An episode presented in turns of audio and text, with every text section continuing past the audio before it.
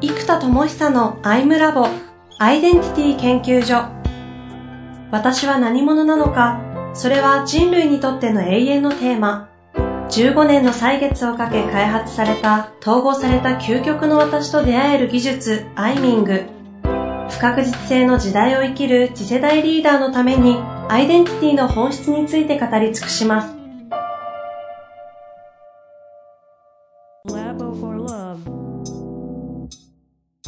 こんにちは、遠藤和樹です。生田智久のアイムラボアイデンティティ研究所。生田さん、本日もよろしくお願いいたします。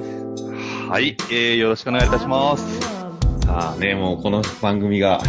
はい、時には、エネからされ、大きな動きが。起きてるはず。はず。まあ、というのもあってね、その、リリース直前ということで、新しい概念みたいなものがね、こう開発は進んでないんじゃないかなと思うんですが、うん、本当にね、リアルなものを開発してますからね。そうですね、えっと、ようやく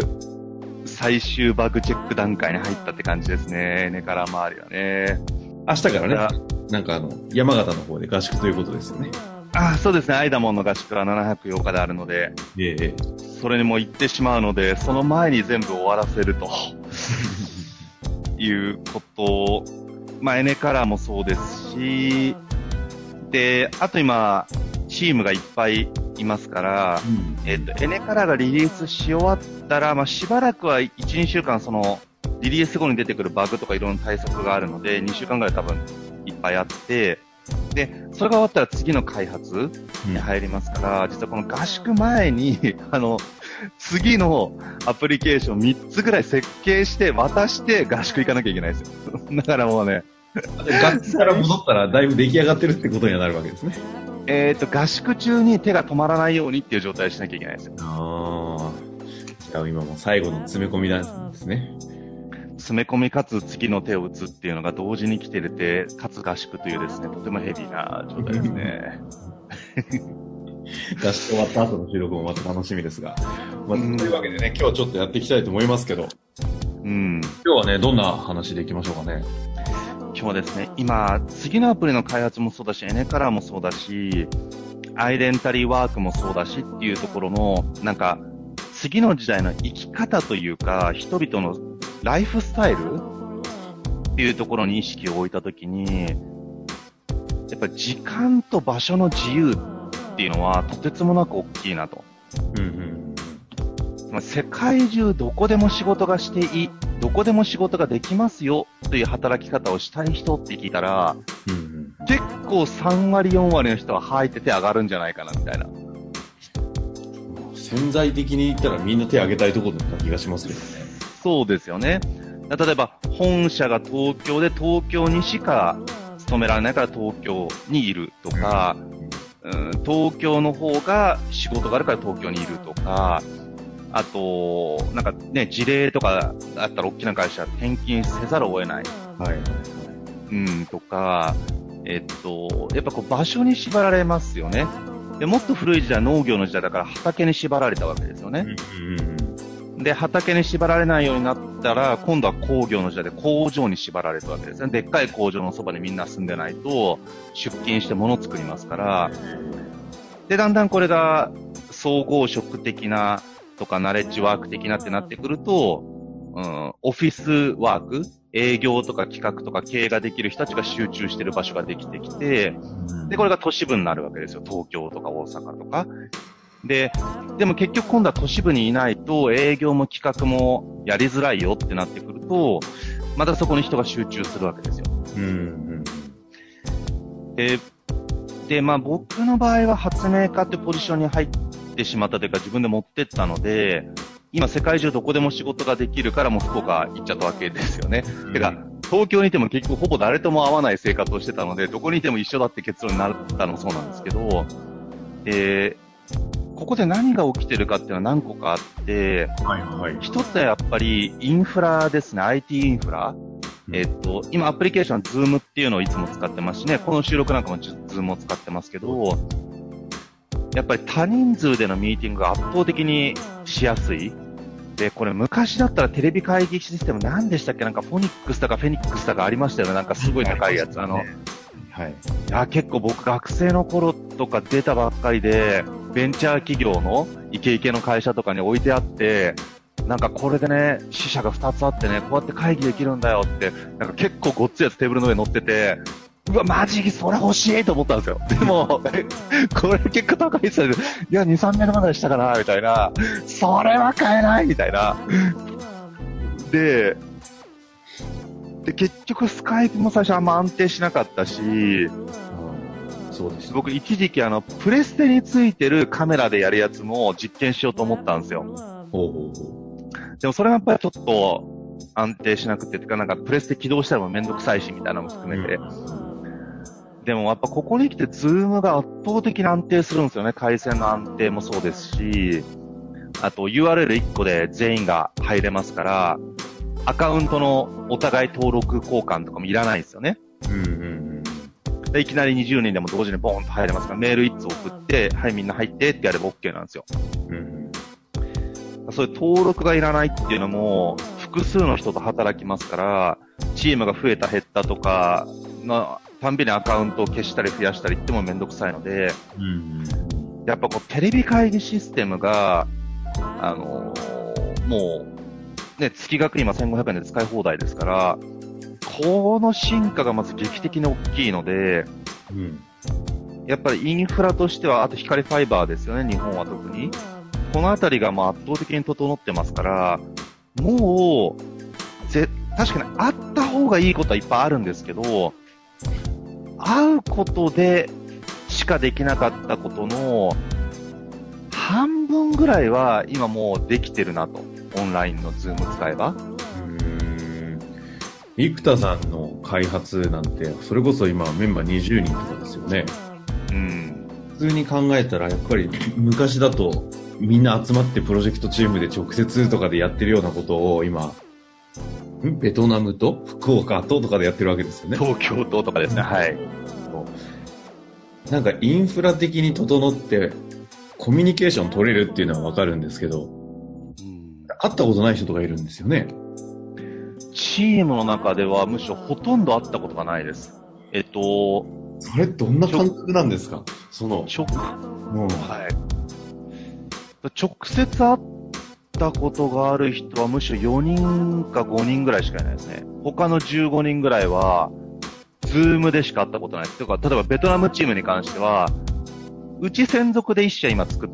てるので、ベトナムに。その、うち専属の仲間に関しては、直接その社長は会ってるんですよ。あ、社長っていうか、知り合った人がベトナムで会社作るっていうから、じゃあ作ってくれってうちが発注するって話だから、その彼は直接会ってますけど、他のベトナムチームは一人も会ったことがないですね。ズームだけです。オンライン。えーなんか普通だとね、昔、もうちょっと昭和に戻すなら、ノミニケーションだとかね、うーん。関係づくりとかっていうのがやっぱこう大事で、そこから仕事がみたいなのところとはもうば別次元のところにいるじゃないですか。うーん、システム開発っていうのもありますけどね、システム開発ってやっぱり、コードをちゃんと書くとか、設計をしっかりやったら、それをレゴブロックのようにみんなが作るっていう作業なので、黙々とできるじゃないですか。レゴブロックやるときもね、一人で黙々と作れるように、それもありますし、えっ、と、た、ただですね、やっぱりここで僕も課題になってくるのが、要は、これからのワークスタイル、ライフスタイルがオンライン中心で成り立ちますと。時間も場所も自由ですと。で、こうなった時に、今まではそこまで必要がなかったんだけども、全部を例えばオンライン化するもう、えっ、と、僕もそうですけど、オフィスを持たないっていう会社もちょこちょこ増えてるんですよ。うんうん例えば開発会社とかデザイン会社とか、あとライティングの会社とかでも知ってるんですけど、オフィスを持たずにみんながバラバラで生活してるんですね。で、ミーティングがこうやってオンラインで集まってやってますと。うん。で、こういう働き方がより広がっていったときに、まあ、オンラインの会議システムは、まあ、今のところ Zoomを使えば良さそうだよね、と。ただ、プロジェクトマネジメントのツールとかも、うんうん基本会うことが一定レベル前提になってるじゃないですか。いやーそうですね。確かに。てか、一回も会わないを前提にされてない。むしろ、これからの時代に必要なツールというのはグローバルで世界中の人と仕事するわけです。僕もね、例えば開発ベトナムでやってますし、これから海外展開だと海外の人たちもやるじゃないですか、やりとりを、あの国も。ってなると、世界中の人とオンラインだったらいつでもどこでもリアルタイムに仕事ができますから、むしろそちら側を軸足に置いた、えープロジェクトマネジメントシステムとかタスク管理システムとか、コミュニケーションシステム、モチベーションの共有システムっていうのが必要になってくるんですよ。モチベーションするね。うん。そうです。だから今までは、えっ、と、リアルを保管するツールだったと思うんですね。ああ、確かに。うん。で、リアルが一切なかったら完璧に機能するかというと難しいかもねっていうのがあるかもしれないんですけど、もう、リアルが仮にゼロだとして、それでも機能しうる仕組み、働き方の仕組みっていうのが必要で、えーっと、これ実際モチベーションっていうのはむちゃくちゃ大きくってですね、人って同じ空間にいるから見られてるっていうのはある意味監視されてるから頑張んなきゃっていう側面もあれば、見てもらってるから嬉しいとか、褒めてもらえるから嬉しいとか、それによってモチベーションが上がるんですよ。うんうん。でも部屋で一人で仕事ってよっぽどね、僕みたいにこう、ど真ん中こうだとか、使命かみたいなのが異常に強くないと、まあ、うん眠いし、だるいし、漫画読むし、ネットフリックス見るしってなっちゃう わけです、下手すると。なるなる。うーん、朝も寝坊するしって。ということは、もう、一人一人が世界中どこでもいい状態にするためには、それすらもう一人での集中力が、ま、えっと、やる気みたいなものも、オンライン、もしくは一人でもなんとかできるようなシステムがないと、よくあるんですよね。こう、双方が流行ってるから、じゃあみんな双方で家帰って好きなような仕事していいよってやって、やったら生産性がむっちゃ下がったっていうパターンが多くてですね。あ、やっぱそれダメだっつってオフィスにみんな集まれっていう風に戻した。なんていう事例なんかもよく聞くんですよね。でもそりゃそうだよなとコミュニケーションしてないんだから相互理解が 弱いので、それはチームとして機能しないよねだと思うんですよ。うんうんじゃあ例えばコミュニケーション、あったコミュニケーションによって、その、できることをもっと効率化できないだろうかと。例えば、相互理解という意味で言うと、今、エネカラーで解析をしたり、組織分析とか相性分析まで全部出すことで、リアルの人間同士だと相当センスがいい人しかわからなかったことが、誰もがお互いに理解できる状態になっていきます。うん。で、そこでコミュニケーションがうまくいかないってなったら、今作ってる AI に聞いてくれれば、あ、それは誰々さんとの場合は、あなたとの場合は、赤のエネルギーが強いだ、弱いだ、緑が強いだ、弱いだ、だからこういうことが起きるんですよ、なんてことを教えてくれます。うんうん。じゃあどうしたらいいだろうかって、うーん、自分で考えるの難しいなと思ったら、普通だったら良き上司とか良きマネージャーが相談相手になってくれるんだけども、今だったらインナーツアーズでそれをワンオンワンでマッサージ価格で受けられるわけですよ。はいはいはいでも例えば、交通費っていう発想を考えると、1日、ね、例えばフリーランスの人だったら意外と打ち合わせ出てなんて言ったら1日1500円ぐらい軽くかかっちゃうんですよね。で、そうすると意外とこれって月に3万ぐらいかかっちゃってるよね、なんていうもの。うんうんで、あと、細かい移動も入れれば1時間ぐらい1日、2時間ぐらいかな。往復3、片道30分だとしても、往復1時間、で、細々はオフィスの都内をあっち行ったりこっち行ったり打ち合わせ行くので15分なんて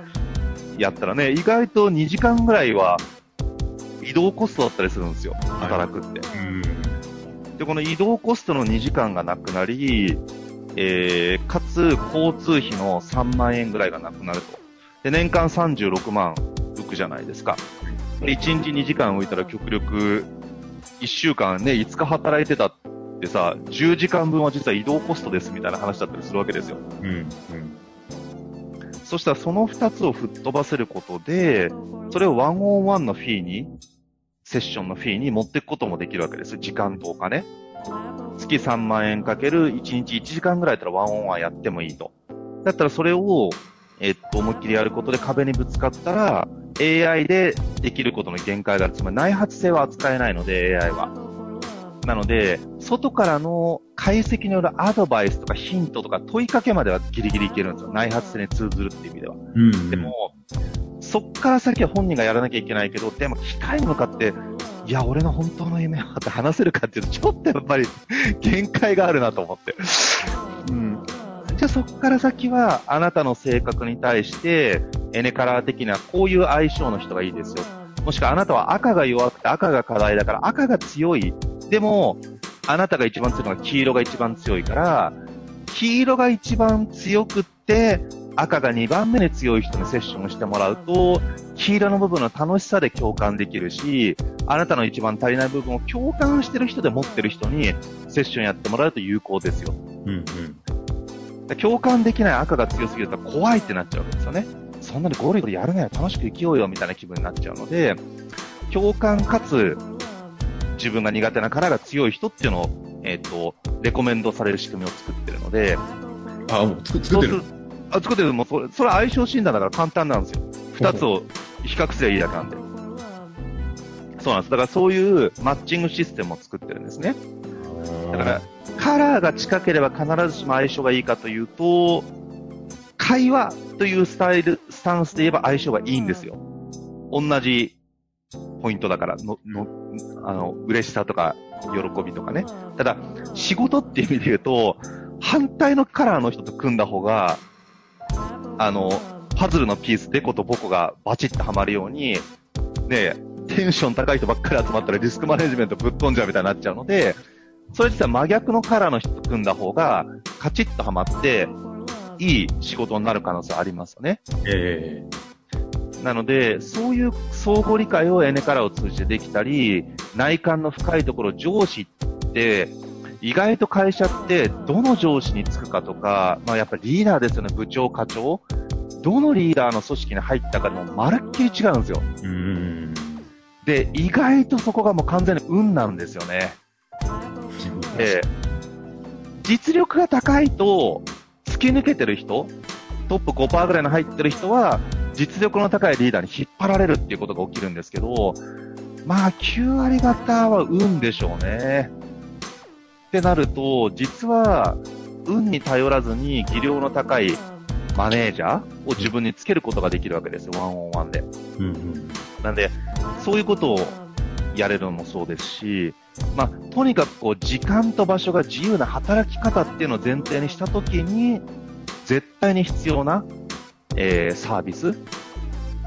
アプリケーション。これをですね、今片っ端から開発しまくってるんですよ。うーん。だからもう大変でして、はい。生田さんのエネルギーやらないでしょうけど、まさになんかこう出会い系みたいなものもその仕組みであったらなんかめちゃくちゃ面白いですよ。あー、カラーベースですね。そうですね。だからこう難しいんですよね。この相性の良し悪しっていう判断が実は結構難しくって、世の中の相性診断も結構適当だなと思ってるんですよ、僕。なぜかっていうと、まずすさっきも言言うのに、すごいシンプルな相性診断っていうのは、同じエネルギーの人とのマッチング度、パーセントが同じ度合いで相性がいいかどうかは簡単に出せるわけです。うんうん。で、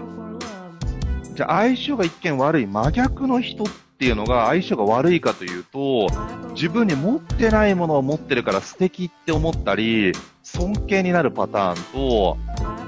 は、何わけわかんない考え方してんだよみたいな信じらんないって思うかは、結構ですね、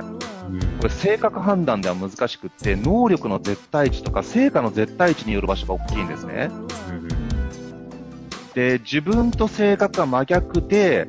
全然仕事ができない人だと、マジかふざけんなみたいな気持ちがするんですよ、みんな。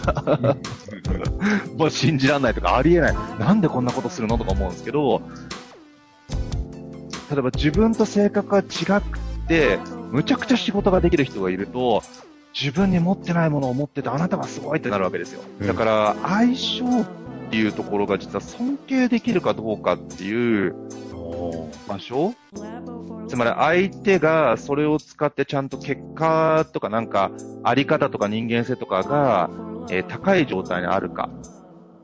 っていう、これは自分と相手のギャップによる尊敬っていうエネルギーが働くかどうかっていうのは一個なんですよ。うんうん。で、もう一個は自分側が尊重するという性格特性を持ってるかどうか。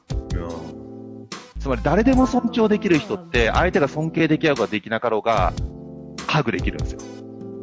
でも、尊重はあんまり重視しない人、でも尊敬しちゃうぐらいすごい人だったら、うわーってなるわけですよ。この辺のパラメーターが出てきちゃうと、えーっと、なんだろうな、尊重の方がまだ性格特性というか、相対性で見れるんですけど、絶対値として成果が出てる出てないって、なんかその人たちのグループとか、うん、価値観によってまた変わってしまうので、絶対値を取り入れると急に難度が上がっちゃうんです。なるほどね。うん。だ絶対値はで絶対値でまた別の軸が必要なんですよ。スキルセットというか、そのタレントマネジメントみたいな仕組み。だからこの二つ、エネカラーともう一個そのスキルセット、スキルレベルみたいなものを、えー、できるやつを掛け算しながら、ね、ただこれってね、難しいんですよね。やればやるほど、そんな機械的なやつとか、テクノロジーなんぞに頼りやがってが嫌な人ってのが出てくるので、これむずいんですよ。実際にはそのスキルセットみたいなタレントマネジメント系の方のパラメーターというか、そっち側はどういうふうにやろうかっていう開発は、動こうとはされてるんですか？それともそれはもうやらないって決めてるんですか？いやいやもうこれ開発段階に入ってますね。で、そうなんだ。今具体的に開発段階に入ってるのが大きく2つで、1個はもうメタマーの技量です。傾聴力。例えば、丹田呼吸が扱えてる扱えてない。例えば、胸は開けるんだけど、頭が閉じやすいとか、そ、の、自分のそのエネルギーの扱いができるかできないかで、傾聴の技量がもう全然違ってきちゃいますから、それをちゃんと試験と、えっ、と、どのプログラムは終了して、えー技術得点、あと実践値、インナーツアーズで1000セッションやってますとか、2000時間やってますっていうのがカウントできますから、うん。であと評価も入れれば、2000時間で平均4.5だったら、えー9000ポイントとかってなってるっていう風にして、じゃあ1万ポイントとしたら月に昇格できますよとか、あと、実践数は少ないんだけど、センスがべらぼうにいい人っていうのに、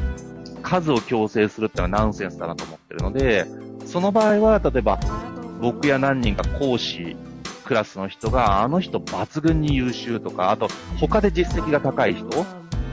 で、ちゃんと技術がある人だったら、ボーナスポイントを付与できる仕組みとかにして、とにかくその技量が可視化されたいんですね。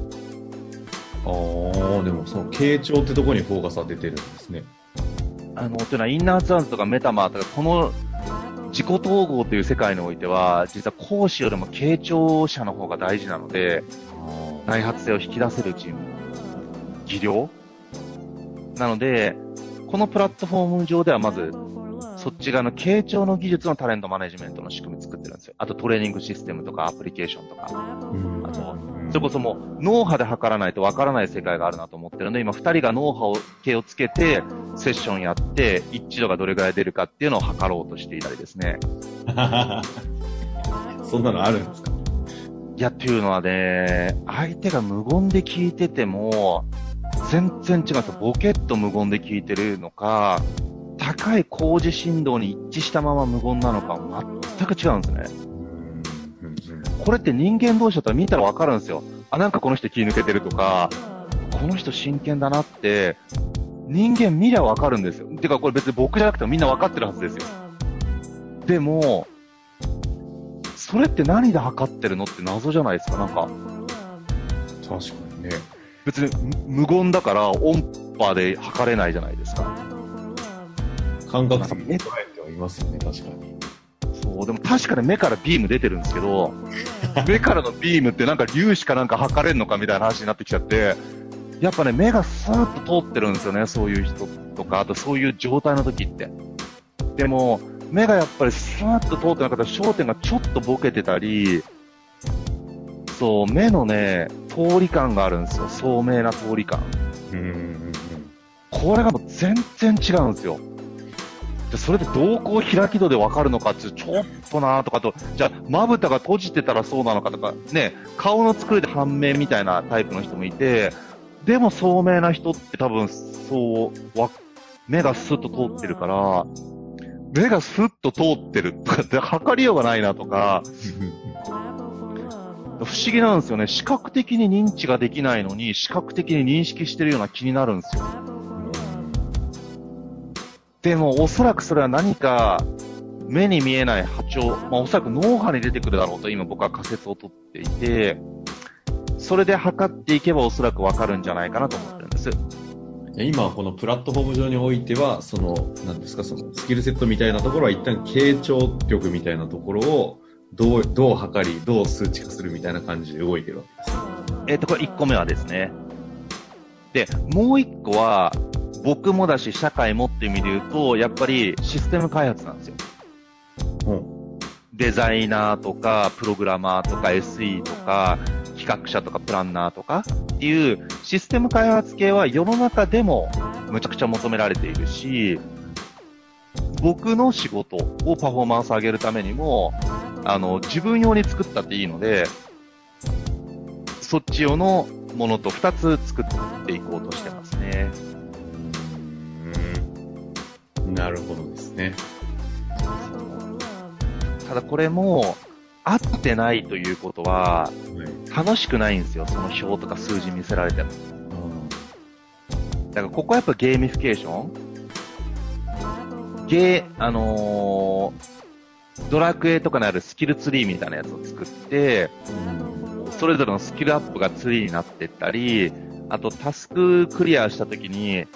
あのー今作ってるのは脳波計を装備して、ポモドーロアプリでカウントダウンするっていう仕組みを作ってるんですよ。で、そうすると、その時の集中度が脳波で測れるじゃないですか。そうするとこの1時間の密度、ぼーっと1時間仕事した時の生産性が1だとすると、むちゃくちゃ集中した1時間って20倍ぐらいパフォーマンス違うんですよ。本当に。別次元。